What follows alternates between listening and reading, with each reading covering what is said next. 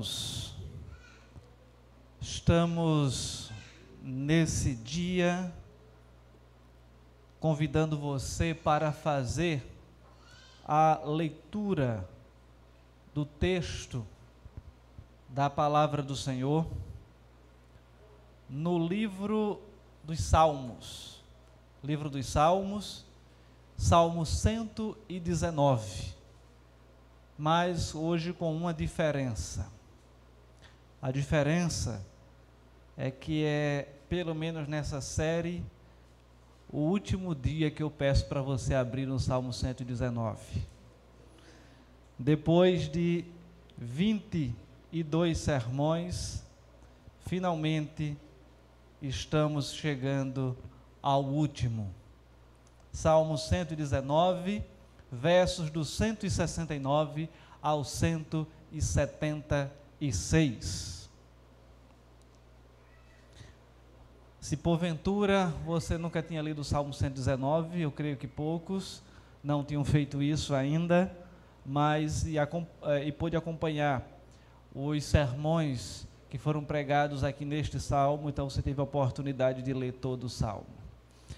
Salmo 119 versos do 169 ao 176. Obrigado. A palavra do Senhor diz assim nesse texto: Chegue a ti, Senhor, a minha súplica, dá-me entendimento segundo a tua palavra. Chegue a minha petição à tua presença livra-me segundo a tua palavra. Profiram louvor os meus lábios, pois me ensinas os teus decretos. A minha língua celebre a tua lei, pois todos os teus mandamentos são justiça. Venha a tua mão socorrer-me, pois escolhi os teus preceitos. Suspiro, Senhor, por tua salvação. A tua lei é todo o meu prazer.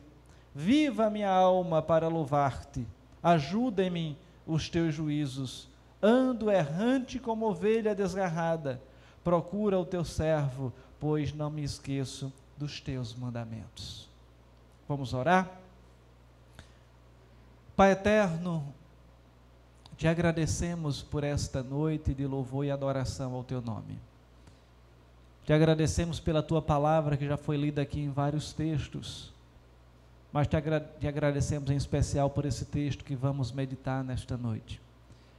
Que o Senhor continue sendo gracioso para conosco, que o Senhor continue a nos ensinar por meio dos salmos.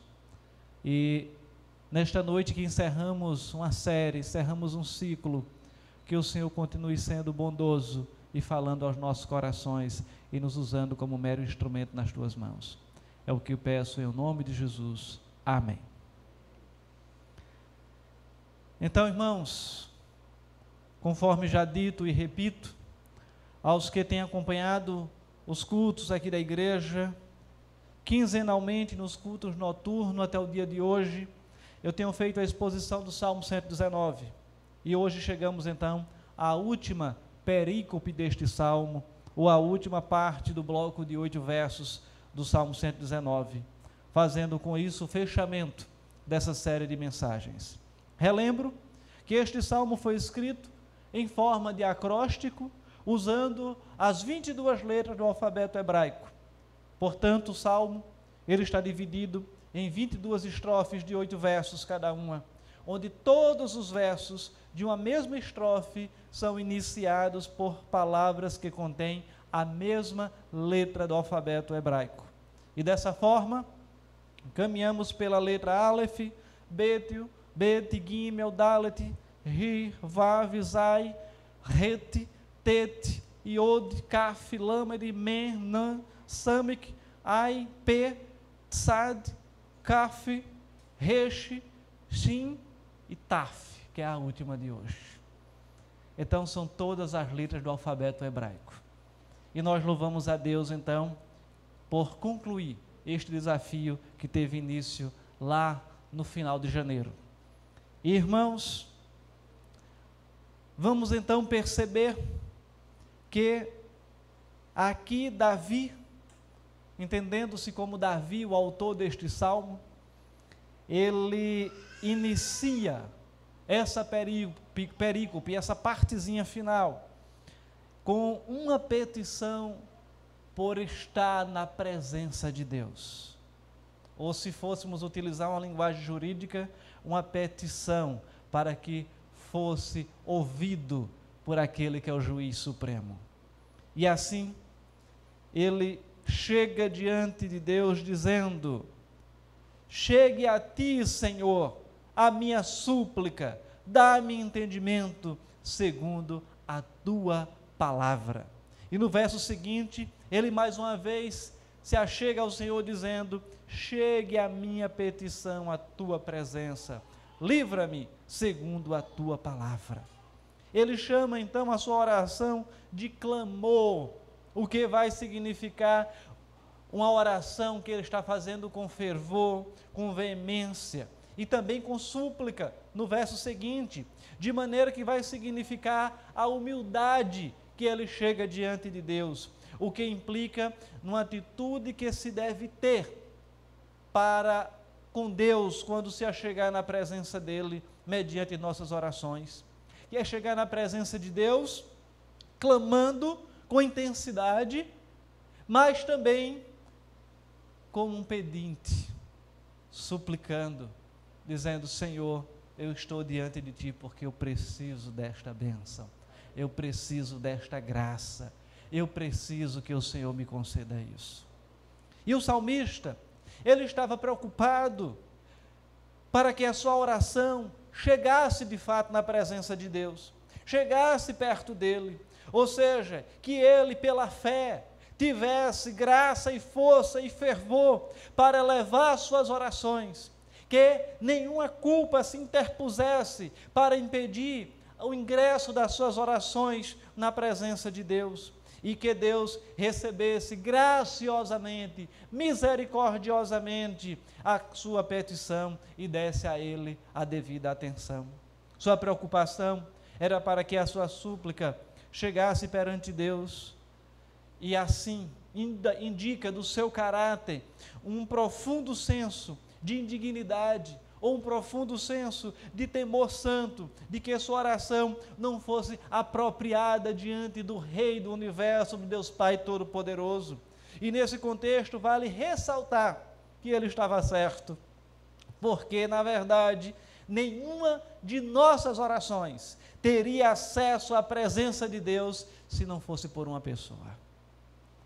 E essa pessoa é o Senhor Jesus Cristo. Se não fosse por Jesus, se não fosse Ele o nosso intermediário, se não fosse Ele o nosso advogado fiel, se não fosse Ele o nosso intercessor, jamais oraríamos direto ao Senhor e Ele atenderia a nossa oração. E é por isso que o salmista, mesmo na expectativa do Messias, mesmo na expectativa da concretização das promessas de Deus, a oração dele ingressa à presença do Pai, já na, no cumprimento futuro da promessa, mas é em Cristo Jesus, mesmo que ele não manifeste isso em palavras.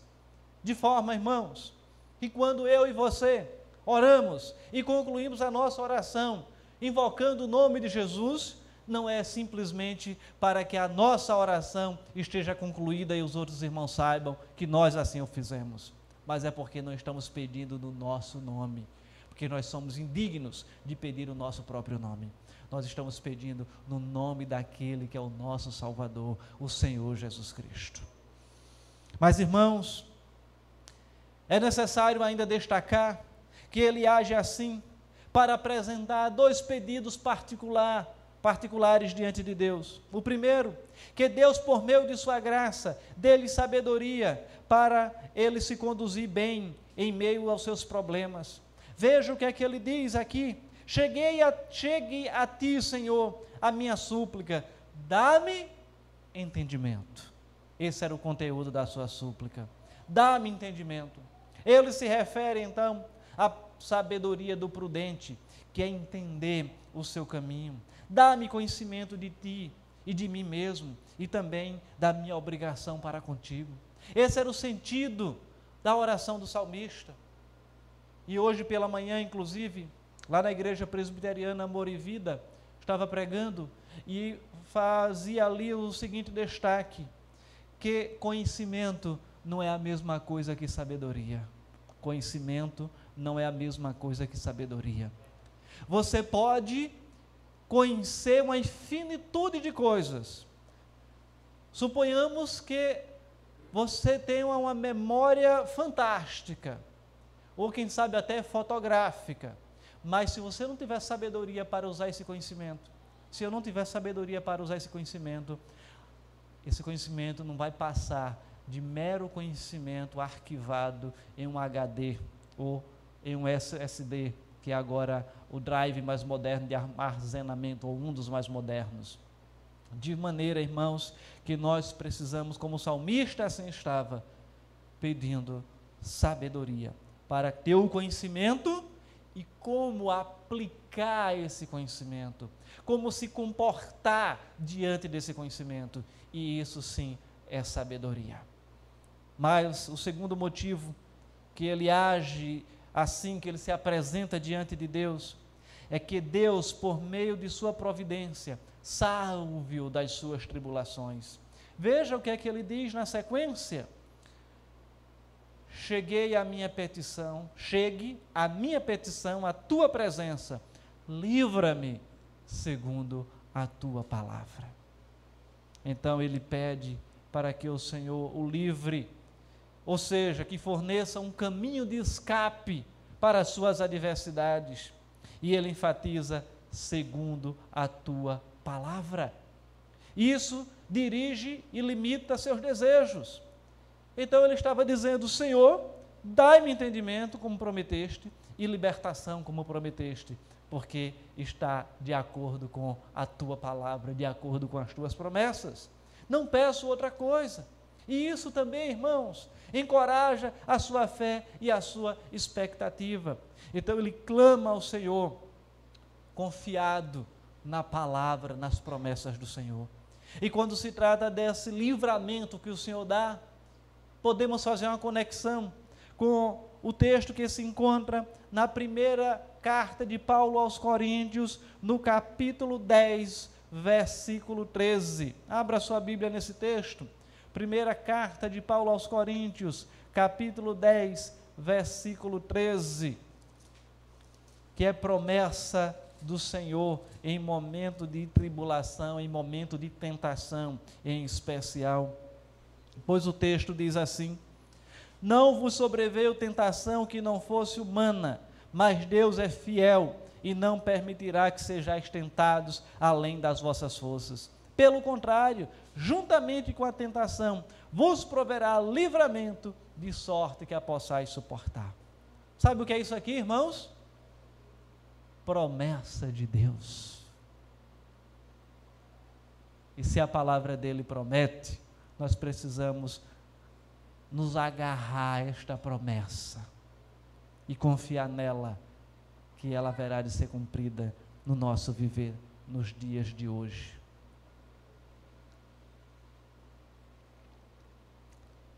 E o salmista, quando ele chega aqui no finalzinho e diz: Livra-me segundo a tua palavra, é porque ele tinha o conhecimento da palavra de Deus.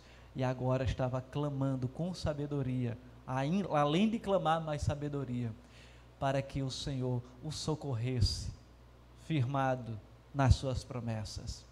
Em outras palavras, ele estava simplesmente dizendo: Senhor, prometeu Cumpre, por gentileza, na minha vida. Cumpre a promessa que o Senhor fez na Sua palavra. Ingressando no verso 171, irmãos, o que é que nós temos aqui? Aqui nós temos o grande favor que Deus espera de Deus, é que Ele continue ensinando os seus estatutos, continue lhe ensinando a sua palavra, continue lhe ensinando a sua lei. E é o que ele vai requerendo isso no decorrer de todo o salmo. Quando diz: Profiram louvor os meus lábios, pois me ensinas os teus decretos. Ele ora muitas vezes por isso, em todo o salmo, e fundamenta a sua petição para que isso seja concretizado mediante diversos argumentos nos mais diversos versículos. E agora ele se aproxima do fim do salmo e fala mais uma vez do assunto, como se tivesse a certeza que seria atendido o que estava sendo atendido. Aqueles então que são humildes, sinceros para com Deus, por sua graça, e resolvem, como Jacó, deliberadamente se colocar diante de Deus e dizer: Eu não vou largar enquanto você não me abençoar. E vamos perceber que ele foi abençoado, o Senhor entregou a bênção nas suas mãos. E nós, irmãos, quantas vezes labutamos na, em oração diante das nossas tribulações ou diante das nossas necessidades, por nós ou por outros em intercessão, e talvez a gente ore confiado apenas nas nossas próprias palavras ou nossas petições. Mas é necessário irmos além. Orarmos confiados nas promessas de Deus, conforme o salmista aqui faz. Na sequência, encontramos o sentimento de gratidão que ele promete ter ao ser ensinado pela palavra de Deus. E aqui diz o início do 71: profiram louvor os meus lábios. 171. E a razão de proferir louvor é, pois me ensinas os teus decretos. Então, irmãos, ele tem motivo para louvar a Deus. Os que são ensinados por Deus têm muito, muitos motivos para ser agradecidos pois esse é um, um dos fundamentos da bênção eterna, das bênçãos eternas. Você já parou para pensar que quando você tem um coração grato, você é mais feliz? Já parou para pensar que quando o nosso coração é ingrato, isso traz, mais infelicidade para nós, traz mais angústia, traz mais inquietação, traz às vezes até um certo rancor. Ah, porque fulano tem aquilo e eu não tenho. O pecado da inveja e tantas outras coisas. Precisamos sonhar? Sim. Mas não apenas isso.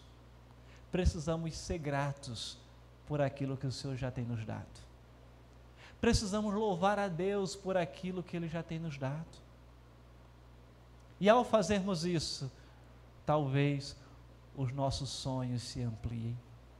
Ou simplesmente possamos dizer: Senhor, eu sou tão grato, que se o Senhor quiser realizar os meus sonhos, ótimo, mas se não quiser, eu estou feliz com isso. E a gratidão, irmãos, ela é uma bênção que invade os nossos corações e nos faz viver mais alegres, nos faz ter uma vida mais contagiante, uma vida de louvor e adoração ao Senhor pelo que Ele tem feito. Você é grato por estar respirando? Você é grato por estar enxergando? Você é grato por ter se deslocado até aqui hoje? Ou você que está em casa é grato por estar aí na sua casa e ter uma casa, seja própria ou seja alocada, mas você está embaixo de um telhado. E isso é motivo para agradecer a Deus.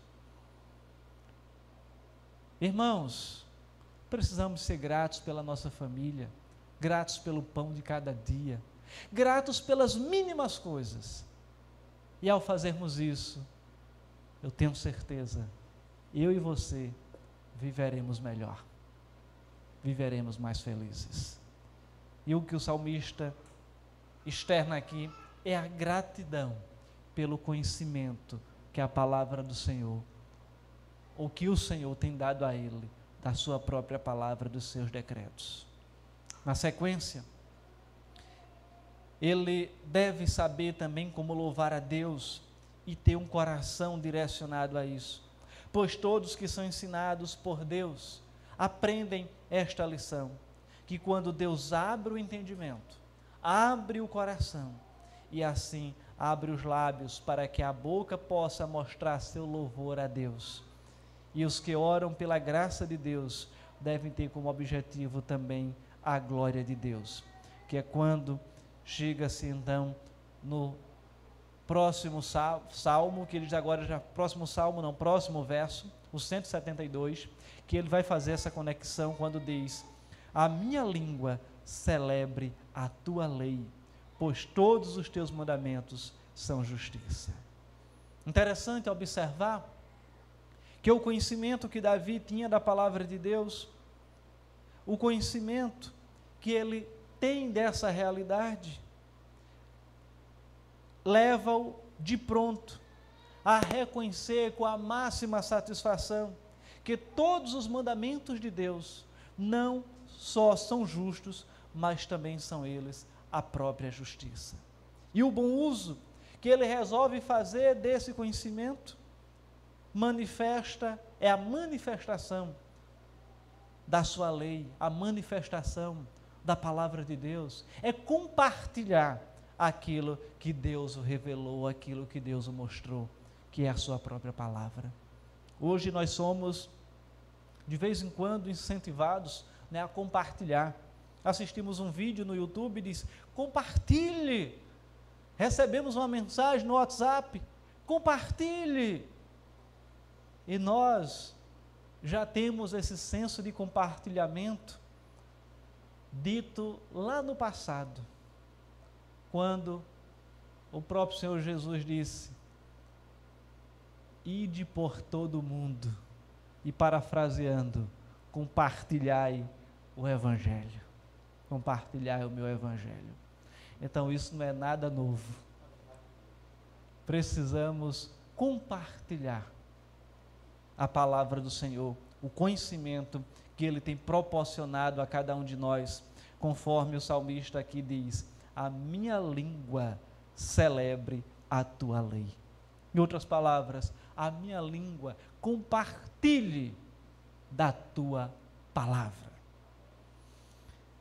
E assim, cabe ressaltar que ele discursaria a lei do Senhor para a instrução e a edificação de outros o louvor do qual ele mesmo estava repleta. E já se conhece o dito que diz o quê? A boca fala do que o coração está cheio, do que o coração está repleto. E desejava então que os outros também ficassem repletos da palavra do Senhor. E quanto mais percebemos a justiça, a integridade dos mandamentos de Deus, mais hábeis mais habilitados somos para trazer outros também ao entendimento deles.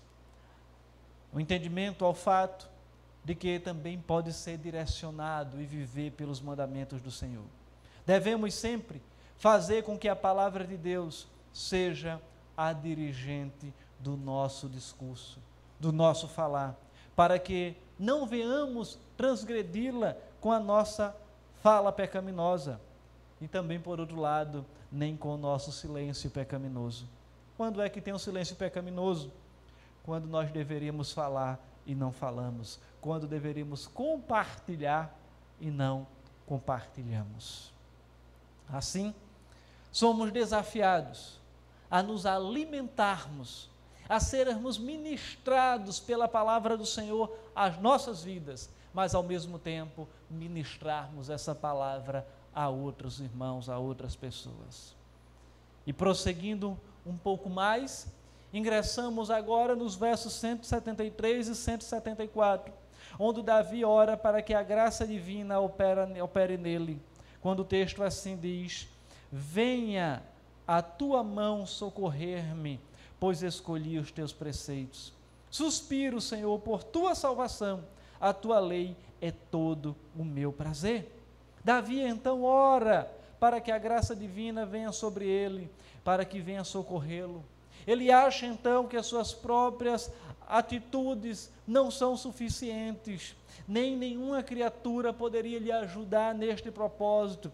Por isso ele levanta os seus olhos para Deus na esperança de que o arquiteto que o fez, a mão que o fez, também o socorra. Pois se o Senhor não ajudasse, nenhuma outra criatura o faria. E devemos então esperar toda a nossa ajuda de Deus, do seu poder e da sua generosidade. Quando ele assim diz: Venha a tua mão socorrer-me, pois escolhi os teus preceitos. Em outras palavras, dá até a entender que ele estava aqui sofrendo uma perseguição, porque ele tinha escolhido ser fiel. E ele diz: Senhor, eu escolhi seguir os teus preceitos. Eu escolhi seguir a tua palavra e agora estou sendo perseguido por causa disso. Vem socorrer-me, vem me ajudar. Porque os que estão aqui à minha volta, eles não poderão fazer isso se o Senhor não fizer. E ele então pede o que a graça divina já faz nele, mas como um pedido adicional de socorro, de misericórdia. E ele prossegue agora no 174, dizendo: Suspiro, Senhor, por tua salvação, a tua lei é o meu prazer. Ele tinha então feito da sua fé uma escolha deliberada.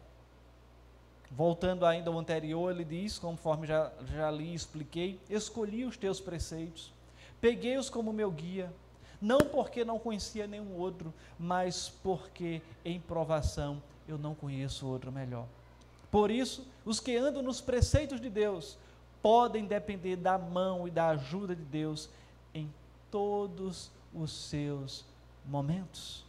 Sejam momentos de alegria, sejam momentos de sofrimento, mas o Senhor é aquele que é o nosso sustentador. E também cabe ainda ressaltar que ele vai destacar que a palavra é todo o seu prazer, que ele tinha prazer em cumprir aquilo que era prescrito, mesmo que fosse a um custo de perseguição. Diz: Tua lei é todo o meu prazer. Não só então ele se deleitava nela, como também ela era o seu deleite. E o maior prazer que ele tinha neste mundo e cabe então ressaltar que aqueles que se alegram em sua obediência podem, pela fé, rogar a ajuda de Deus para continuar em sua obediência. E os que esperam a salvação de Deus devem então ter prazer em Sua palavra, em Sua lei, e a sua esperança deve aumentar cada dia na expectativa de que Deus vai cumprir as suas promessas na vida dele. Ressalto Deus vai cumprir as promessas que ele prometeu na sua palavra. Porque muitas vezes, alguns irmãos começam a acreditar em promessa de Deus, mas que não foi Deus que prometeu, foi o seu próprio entendimento que achou que Deus tinha prometido. Então nós devemos confiar nas verdadeiras promessas de Deus e nos apegarmos nela ou nelas.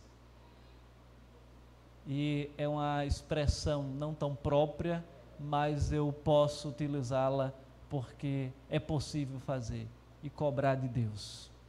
Dizer: Senhor, eu cobro porque está prometido na tua palavra. Mas com aquela atitude inicial de súplica, de humildade, de dizer: Eu não sou digno, mas eu estou pedindo ao Senhor, porque está escrito. Não é chegar como em algumas outras comunidades, que você vai encontrar alguns pastores, bispos, apóstolos, daqui a pouco surgem sacerdotes. Eu determino. Miserável de homem que tu és, quem és tu para determinar alguma coisa a Deus? O que nós podemos é suplicar, é clamar ao Senhor, como o salmista aqui estava fazendo. Irmãos, partindo para os últimos dois versos, ingressamos no 175, que ele prossegue dizendo: Viva a minha alma para louvar-te. Ajude-me os teus juízos. O coração de Davi ainda continua louvando a Deus. Ele ora para que Deus lhe dê tempo para louvar. Viva a minha alma e louvar-te-ei. Ou seja, prolongue a minha vida para que eu possa viver a tua glória. E o motivo por que o homem crente deseja viver é para, quando digo homem, gênero aqui, pode ser homem, mulher, adulto, criança, idoso, ou seja, o crente deseja viver é para que possa louvar a Deus na terra dos viventes e fazer isso para a honra e glória dele. Ele não diz, deixe-me viver para servir meu, ao meu país, ou deixe-me viver para proteger a minha família, ou deixe-me viver para poder realizar os meus sonhos. Lógico que nós temos sonhos para realizar. O presbítero Davis quer ver as filhas casadas. Quer não, presbítero Davis? Quer que Jesus volte logo, né? Eu quero ver Lara casada, viu? Mas ainda tem muita terra, muito terreno ainda para frente. Mas, irmãos, eu brinco assim com, com o Davidson, que a gente conversa né, sobre, sobre isso. E, mas se o senhor quiser me levar hoje, eu ficaria feliz se antes de terminar esse sermão eu já partisse para a glória. Seria maravilhoso, né? Morrer pregando. E se Deus me desse essa graça, seria muito bom, mas não sei o que é que Ele vai fazer da minha vida. Essa graça de morrer pregando a palavra dEle. Mas tantos servos do Senhor que já ocorreu isso, alguns que estavam pregando e ali no púlpito foram, foi o seu último suspiro.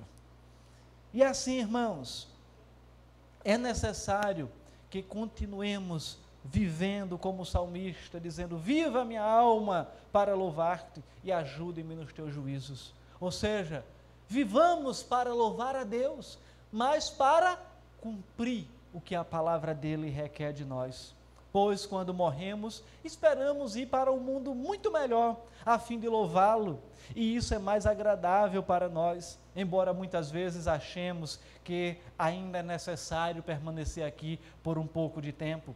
Por isso, ninguém desejaria viver mais se não fosse para fazer algum serviço para Deus aqui. Nessa noite nós estamos prestando um serviço a Deus, porque liturgia é serviço e nós estamos aqui servindo a Deus numa liturgia de um culto de adoração ao Senhor. E o salmista então diz: Viva minha alma! Ou seja, deixe-me ser santificado, consolado, pois a santificação e o consolo são a vida da alma, e assim ele passaria a louvar ao Senhor, ou continuaria louvando ao Senhor enquanto vivesse. E nossa alma então deve devotar-se ao louvor a Deus e devemos orar por graça e paz para que estejamos preparados para encontrar com o Senhor, mas enquanto aqui estivermos, para louvar o seu nome. Mas, irmãos, ingressamos no último verso agora, o 176, que ele diz: Ando errante como ovelha desgarrada, procura o teu servo, pois não me esqueço dos teus mandamentos. Aqui nós encontramos uma confissão penitente e uma petição de crença. A confissão penitente, ela se reveste dessa primeira parte do verso, quando ele diz: Ando errante como ovelha desgarrada. Pecadores não convertidos são como ovelhas perdidas. Somos capazes, ou são capazes de perambular como ovelhas, mas quando desgarradas não conseguem encontrar o caminho de volta. E o salmista, ele aqui diz que quando se encontrava em pecado, ele andava como uma ovelha desgarrada. E qual uma ovelha desgarrada, ela precisa que o seu pastor vá em busca dela e traga novamente para o rebanho. E a petição que ele diz aqui, a petição de crença, é justamente nesse sentido, é um clamor para que no momento de por, que porventura ele tivesse desgarrado, o Senhor procurasse e mais uma vez o colocasse junto ao seu rebanho. Ele diz: Eu não me esqueço dos teus mandamentos, mas estou desgarrado. então eu quero que o Senhor vá em busca e me arrebanhe novamente. E embora tenha se desgarrado, ele diz que não se desviou perversamente, porque não me esqueci dos teus mandamentos. Assim ele conclui o salmo com um senso penitente, ou seja, de petição de seu próprio pecado, ou, de, ou até confissão, e confiante, confiante na dependência da graça de Deus.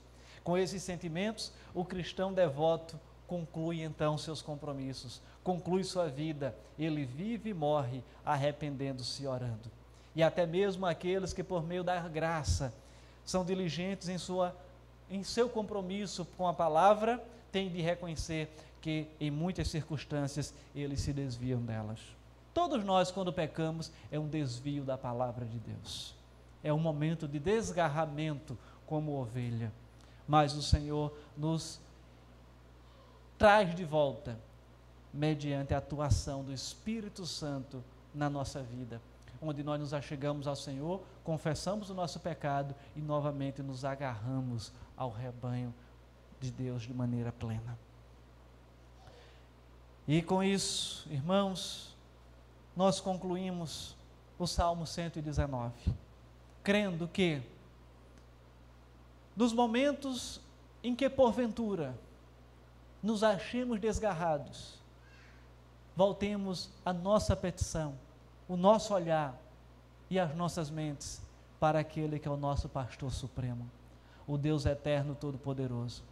Eu estou aqui temporariamente como pastor desta igreja, reverendo Gilberto também, os presbíteros também são pastores desta igreja, mas nós somos falhos, nós erramos, nós pecamos, mas o pastor supremo é o nosso Deus, é aquele que não peca, é aquele que não erra, é aquele que é perfeito.